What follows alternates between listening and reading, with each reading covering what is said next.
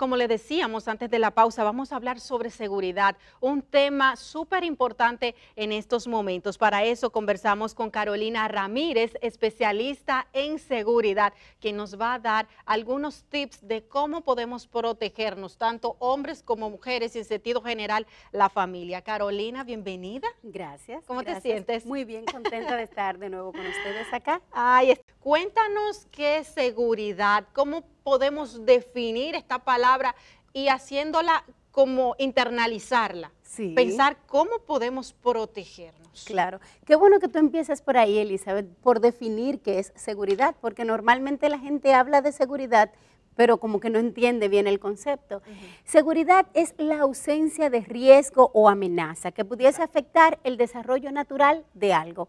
Eso es seguridad. Cuando tú sientes eso, entonces eh, te sientes seguro, valga el, el, término y la redundancia. O sea que cuando se disminuyen riesgos posibles, es Sí. que aumenta la seguridad. Por supuesto. Y naturalmente la seguridad es abstracta, es una sensación, no es concreta. Tú no puedes decir, deme cinco libras de seguridad y póngamelas para llevar. O sea, tú te sientes seguro o no te sientes seguro. Y hay tantos tipos de seguridad como actividades a las que se dedica el ser humano. Por eso la gente habla mucho de seguridad ciudadana, ahora se habla también de seguridad vial. Hay seguridad jurídica. Claro que sí, seguridad laboral, seguridad Ujú. Y hoy vamos a conversar de una dimensión de la seguridad que está dentro del ámbito de la seguridad personal, porque vamos a hablar de protección y seguridad personal. A ver, cuéntanos, ¿cómo es la, la seguridad personal? Bueno, la seguridad personal implica todas esas medidas que usted puede tomar para garantizar su integridad física y la de las personas que le rodean, su entorno inmediato. O sea, tú eres responsable no solo de tu seguridad personal y de tus bienes, sino también de tu familia, tus relacionados e incluso las personas que tienen empleados, también de sus colaboradores. Mira, en las redes sociales vemos que en muchos casos nos vulneran. Entonces hay recomendaciones siempre de que, por ejemplo, evitar decir que tú no estás en tu casa. Sí, Pero claro. si a alguien le interesa la soledad de la casa para hacer cualquier eh, eh, Fechoría. delito ahí, Sí. exacto. Eh, que el niño no le tomes fotos indicando eh, el distintivo de- del, colegio o colegio. de la escuela. Sí. Y entre, entre otras, porque la gente se expone mucho, dando también de- demasiados detalles de su vida, dónde trabaja, con quién trabaja, hasta su horario y Sí, demás. claro, es, es así. Es que con este tema de las redes sociales nos hemos emocionado tanto y queremos subir todo y a veces queremos como que presumir lo que tenemos y hasta lo que no tenemos. Y ahí cometemos muchísimos errores porque sin querer estamos dejando información que pudiese ser muy útil, que tal vez tú y yo, bueno, lo vemos como algo inofensivo, pero quien está en el tema del crimen y el delito está pendiente de esos detalles precisamente para poder aprovechar esa brecha, brecha y hacer su fechoría, naturalmente. Entonces, eh, Así es. en este sentido de, de ese espacio virtual, ¿qué más? Sí, qué más Con tú- el tema de las redes sociales hay que tener mucho cuidado. Hay que tener mucho cuidado con el tema de la ciberseguridad, que es un componente de la seguridad en todo lo que en el mundo digital. El tema de tener cuidado con sus contraseñas, de no estar accediendo, por ejemplo, a su correo en sitios públicos, tener mucho cuidado con eso. Y si le llega un mensaje que mande una actualización, que entrar a un link, tenga mucho cuidado con esa parte porque ahora, de hecho, el, el Observatorio de Seguridad Ciudadana ha hablado mucho con relación a, ese tema del cibercrimen y, y el, y, del- y el del ciberdelito. Y de hecho ya se creó un centro nacional para atención al ciberdelito y al cibercrimen en la República Dominicana. Entonces tenga mucho cuidado porque hay mucho robo de identidad y que la gente, por ejemplo, te roba tu cuenta de WhatsApp y luego le escribe a tus contactos Como diciendo, si ay, soy tú". Elizabeth, tengo un problema con mi doméstica, deposítame por favor cinco mil pesos. Y tú Exacto. dices, bueno, pero es Carolina o es Elizabeth, Exacto, déjame que resolverle. conoce. Y eso es eh, en el caso más simple, pero yo he tenido casos de personas que incluso hasta han enamorado o acosado a otra persona en nombre de alguien. Entonces, en ese sentido, hay que tener mucho cuidado con sus contraseñas, con los lugares donde usted accede al Internet y a, a sus cuentas personales. Y con relación a lo que usted publica en las redes, Los tiene que asegurarse de que no está pasando información sensible que luego pueda ser utilizada por delincuentes. No tome fotografías donde se ve su casa o lugares sensibles donde usted está, donde usted le muestra a los delincuentes los artículos que usted tiene en la casa o incluso hasta por dónde pueden entrar. Exacto. Sí, hay personas, por ejemplo, dicen, nos fuimos todos de vacaciones y hasta el perro se llevaron y ponen la foto ponga su foto, pero después que usted regrese. Exacto, sin dar mayores detalles. Claro que sí, es que tenemos una necesidad. Es que se ha perdido un poco como eh, eh, ese yo interior, porque hay que exponer toda nuestra vida. Si usted come lo que come, incluso, incluso pone lo que no come. sí, lo que no come. No, y ahora que tú dices que se ha perdido eso del yo interior, yo veo las personas en los conciertos, en los eventos, y están dejando de disfrutar el evento por estar grabando. Exactamente. O sea que ya estamos dejando de vivir en la realidad para estar en el mundo virtual. Eh, eh, esto que tú citabas del WhatsApp, ¿cómo proteger de que no, no me puedan eh, eh, duplicar mi cuenta. Bueno, usted sabe que cuando tú cambias de teléfono, normalmente tú reactivas tu mismo WhatsApp. Entonces tú le dices a WhatsApp, yo tengo esta cuenta y WhatsApp te envía un código de seis dígitos para tú reactivar en el nuevo teléfono. Entonces, si tú no has hecho ese procedimiento en las últimas 24 horas y te llega una notificación diciendo que actualices o que, te, o que pongas tus dígitos en un enlace que te van a enviar, borra ese mensaje de inmediato. Porque si le das esos cuatro dígitos que te van a llegar, entonces automáticamente podrían secuestrar tu WhatsApp, pero no solo secuestrar tu WhatsApp, sino que también tienen acceso a todos tus contactos. Exacto. Es sumamente delicada esa parte. Mira, también importante creo que es educar a los niños sobre ciberseguridad, porque ellos están muy expuestos. Claro que sí. Y aunque querramos o no, muy pequeñitos, ellos acceden a, ese espacio virtual. Sí, ahora mismo hay muchas aplicaciones y opciones que los padres pueden instalar en el teléfono de sus hijos y muchas son gratuitas. Por ejemplo, Custodio, que es gratis. Usted puede monitorear no solamente las, los lugares a donde acceden sus, hijos, sino también puede controlar el tiempo. O sea, tú le dijiste, va a durar dos horas en YouTube nada más. A las dos horas el teléfono se le cierra, por ejemplo. Y al final del día o al final de la semana te envía un reporte y te dice, el niño duró tantas horas viendo muñequitos en el, en, el, teléfono, usó, duró una hora en WhatsApp, duró tanto en Twitter, y tú lo puedes restringir y decir, por ejemplo, yo no quiero que le abran páginas con tal contenido. Y eso lo puedes instalar en, en, la computadora, lo puedes instalar en el celular, incluso las empresas también pueden instalarlo en sus computadores para asegurarse de que sus empleados no, accedan a contenido algunos eh, contenidos. Eh, Carolina, la famosa llamada de que usted se ganó algo. Ah, ya, ya, ya, ya. Eso es terrible porque todavía hay personas que caen en, este juego. ¿Quién se gana un premio sin, participar en un concurso? Si usted no está participando en nada, entonces no confíe en eso. Y déjele saber a los estafadores que usted los descubrió de inmediato. Ah, porque hay quienes eh, cierran el teléfono y punto. Sí, mira, claro, porque así usted también lo desincentiva a ellos. Les dice, mira, ya yo me di cuenta, cuando viene a ver que tú eres un estafador. Exacto. Entonces ya ellos saben que las personas están prevenidas. Bueno, la suerte, qué experiencia que viven algunas personas pues eh, en las redes sociales eh, la, van distribuyendo por ahí, uno se entera de nuevos mecanismos, pero aún así hay quienes siguen cayendo, siguen perdiendo mucho dinero porque hacen depósitos a cuentas y, como que yo digo, pero ¿por es que no el dominicano como tan inocente a veces. a veces. Sí, así es. Entonces sea precavido en todas las áreas de su vida aplique la regla de la protección. La regla de la protección, la regla de oro, que es el 90% de lo que usted puede hacer para garantizar la seguridad suya y la de sus familiares y sus relacionados está en prevención. Todas esas medidas que acabamos de, hablar para que no suceda. Hay un 5% que es de la suerte, que le tocó la llamada a usted o que se encontró usted con el delincuente o con el carterista.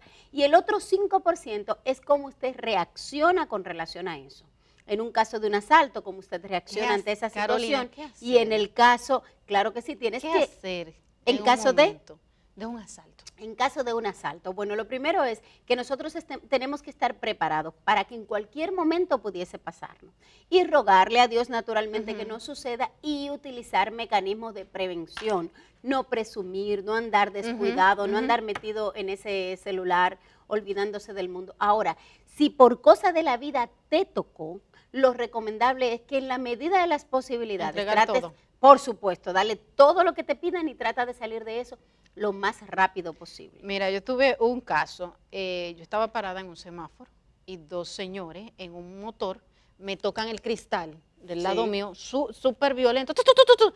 Yo mire y me dice, tú me acabas de chocar, tú- pero yo sé que yo no he tenido ni frenazo, ni nada, nada, yo no he visto nada Sí. que, que pueda indicarme que, que yo por lo menos le rozara. No fue cierto.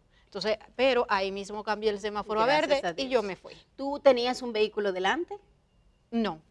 Ok, No. Esa es una ventaja. Yo era la primera a- al cambio de la luz. Y para evitar ese, ese tipo de situaciones, cuando usted se detenga en un semáforo, siempre asegúrese de poder ver las dos gomas del vehículo delante. Si usted logra ver desde su asiento las dos gomas del vehículo, eso le va a permitir a usted, ante una situación como esa, salir, salir. y evadir. Nunca se pegue más de un vehículo cuando usted esté en un semáforo, porque ante no solamente eso, ante una explosión o cualquier cosa podrías quedarte atrapada.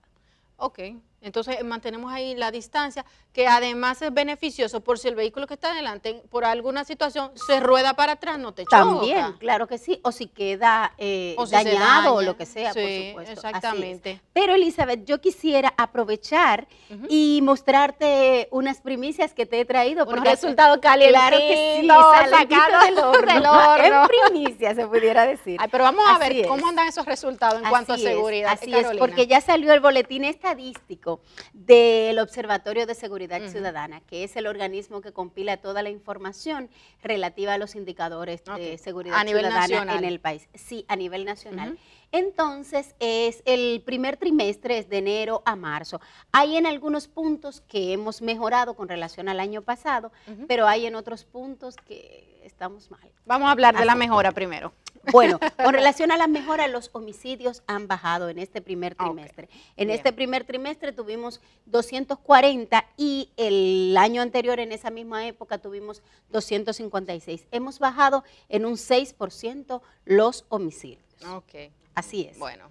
Entonces, bueno, sin Lamentamos embargo, que tenemos todavía, pero estamos Sí, en el caso de los ahogados hemos bajado también un 20%. El año pasado para esa época teníamos 61 y actualmente al mes de marzo Ujú. solamente llevamos 49. De todos modos es alto. Y un detalle muy triste que sale en este reporte y es que el 35% de los ahogados eran muchachos con menos de 19 años. Qué pena. O sea que estamos perdiendo muchachos justo cuando empiezan su edad productiva. Y más o menos las circunstancias. Eh, Es, en este caso recoge. específico, sí, por supuesto, y con detalle, incluso por provincia y por municipio. Usted puede entrar, ya está disponible en la página del Observatorio de Seguridad Ciudadana, usted puede descargar y también ahí está el del año pasado y el de los demás eh, años. Entonces, en esa parte hemos bajado, hemos bajado en los heridos, los heridos por arma de fuego.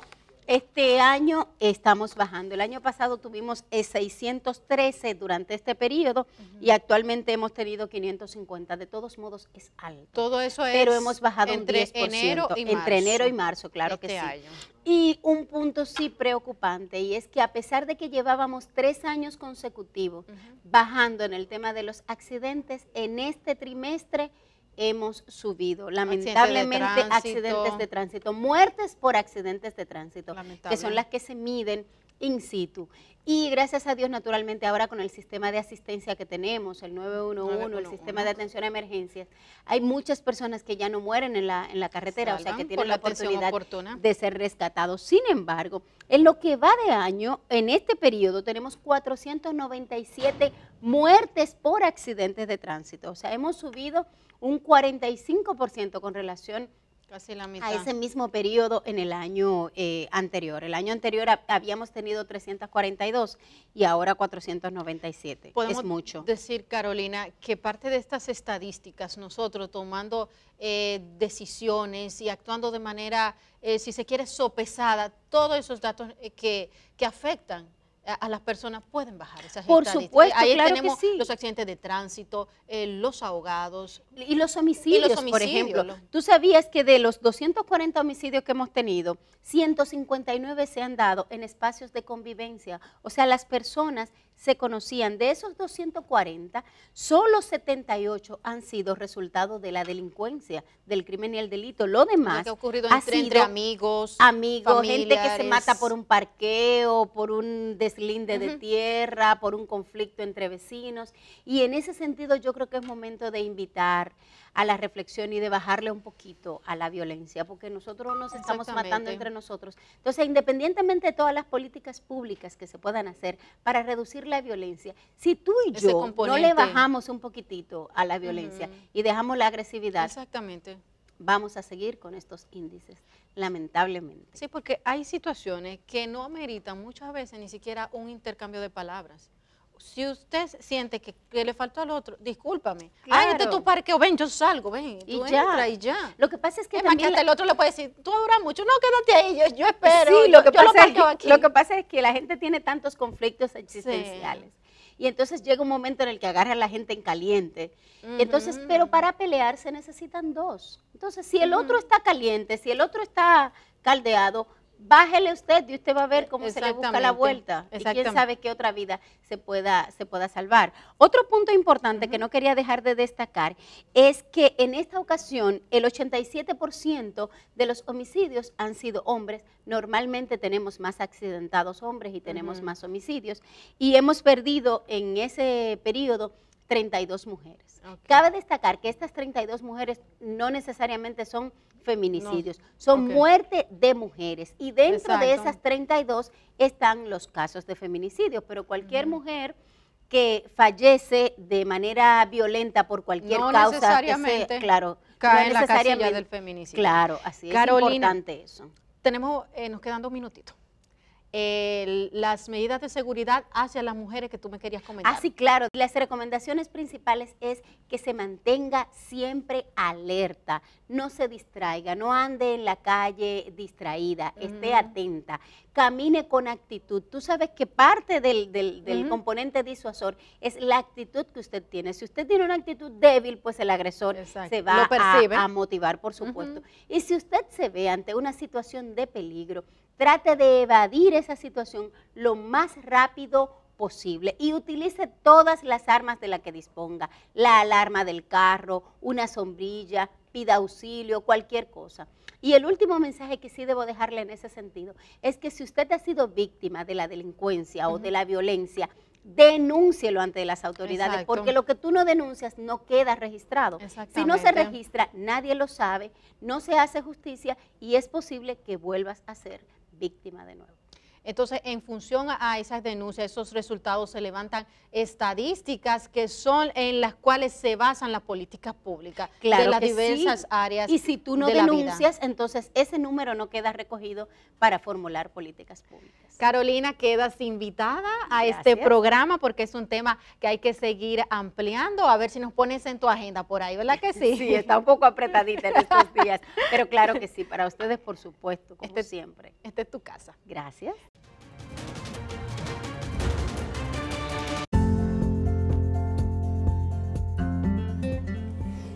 Si has llegado hasta aquí, definitivamente mi contenido te ha resultado interesante. Por favor, déjamelo saber. Yo aparezco como arroba mujer seguridad en todas las redes sociales, pero antes de irte, apóyame marcando seguir.